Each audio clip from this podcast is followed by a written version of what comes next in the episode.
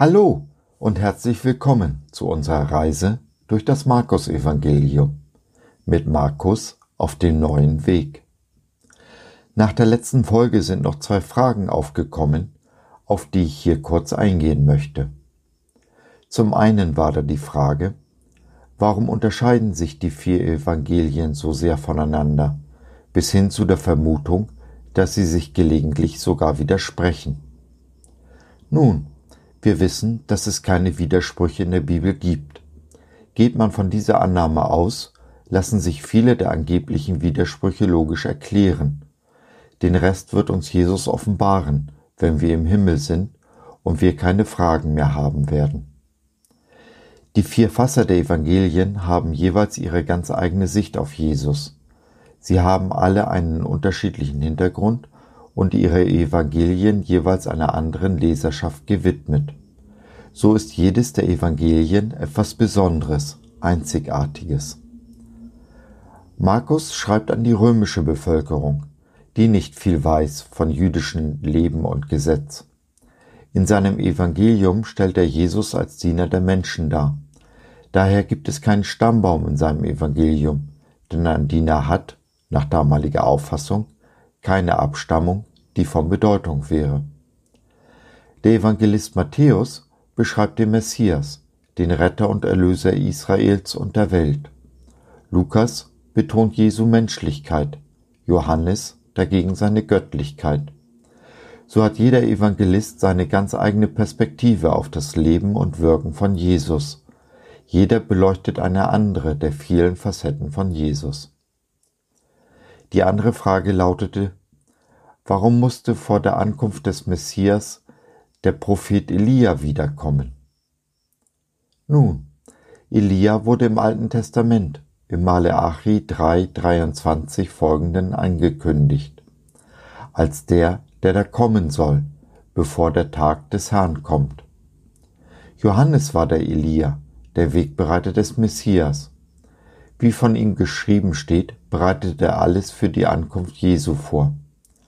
Erstaunlicherweise antwortete Johannes selbst auf die Frage, ob er der Elia sei, er sei es nicht. Johannes 1, 21.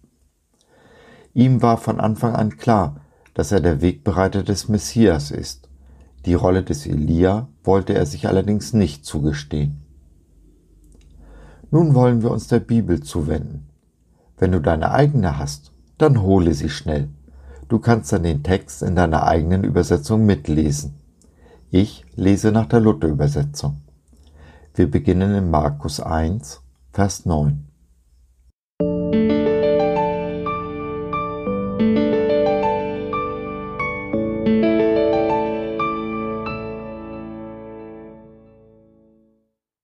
Jesu Taufe und Versuchung, Vers 9 bis 13.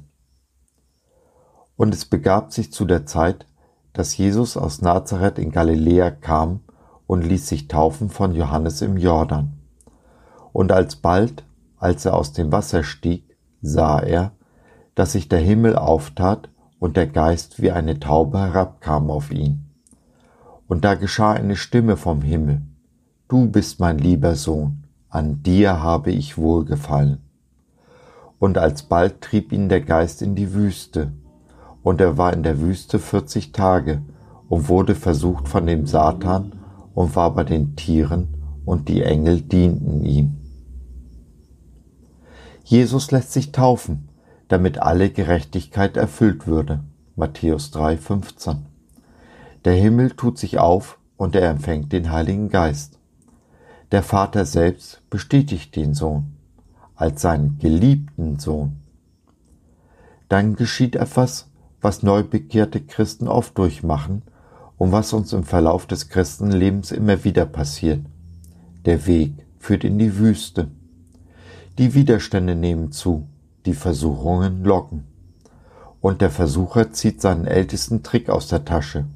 Er lässt uns daran zweifeln, dass wir geliebt sind. Zweifeln wir aber an der bedingungslosen Liebe des Vaters zu uns, fallen wir in Versuchung. Wären wir uns immer und alle Zeit dieser unendlichen Liebe bewusst, bliebe uns vieles erspart. So aber scheint Jesus so weit weg zu sein. Wir sehen und hören ihn nicht, sind nicht sicher, ob er uns sieht und hört. Aber sei sicher, auch Jesus war in der Wüste. Er fühlt und leidet mit dir, lässt dich keinen Moment allein. Und auch die dürste Wüste hat ihr Ende. Halt nur an der Liebe fest. Es geht los, Vers 14 und 15. Nachdem aber Johannes überantwortet wurde, kam Jesus nach Galiläa und predigte das Evangelium Gottes und sprach, die Zeit ist erfüllt und das Reich Gottes ist nahe herbeigekommen. Tut Buße und glaubt an das Evangelium. Johannes wird ins Gefängnis geworfen und später enthauptet. Wie sie Elia getan hatten, haben sie nun Johannes getan und werden es auch mit Jesus tun. Die Liebe Gottes stößt auf Ablehnung und wird verfolgt bis in den Tod. So ist es bis auf den heutigen Tag. So wird es sein, bis Jesus wiederkommt. Nun ist es an Jesus, das Evangelium, die gute Nachricht zu verkünden und zur Buße, Umkehr aufzurufen. Und dies tut er noch heute. Hörst du ihn? Wirst du dich mit ihm auf den Weg machen? Die ersten Jünger, Vers 16 bis 20. Als er aber am Galiläischen Meer entlang ging, sah er Simon und Andreas, Simons Bruder, wie sie ihre Netze ins Meer warfen, denn sie waren Fischer. Und Jesus sprach zu ihnen, Kommt, folgt mir nach, ich will euch zu Menschenfischern machen.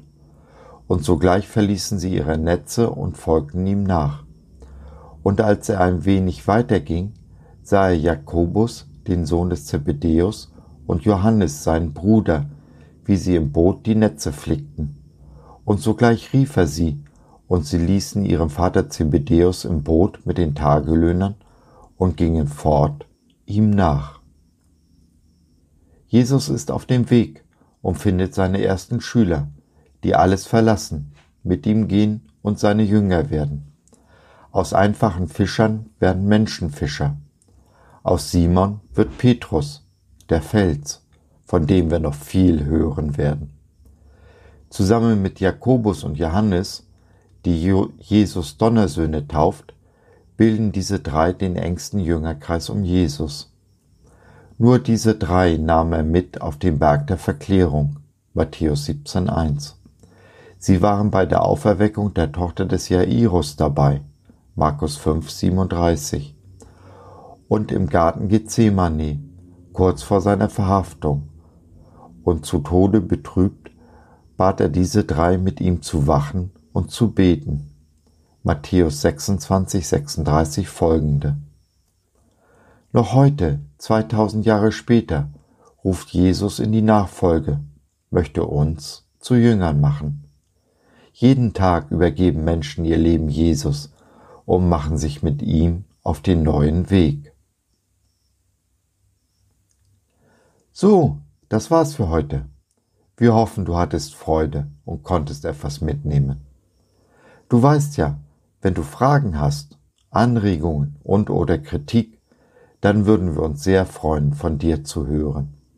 Auf unserer Website findest du neben vielen anderen Dingen rund um die Bibel die Möglichkeit des Kontakts www.der-neue-weg bis in Worten www.der-neue-weg.biz oder du gibst im Suchfeld deines Browsers ein mit Markus auf den neuen Weg.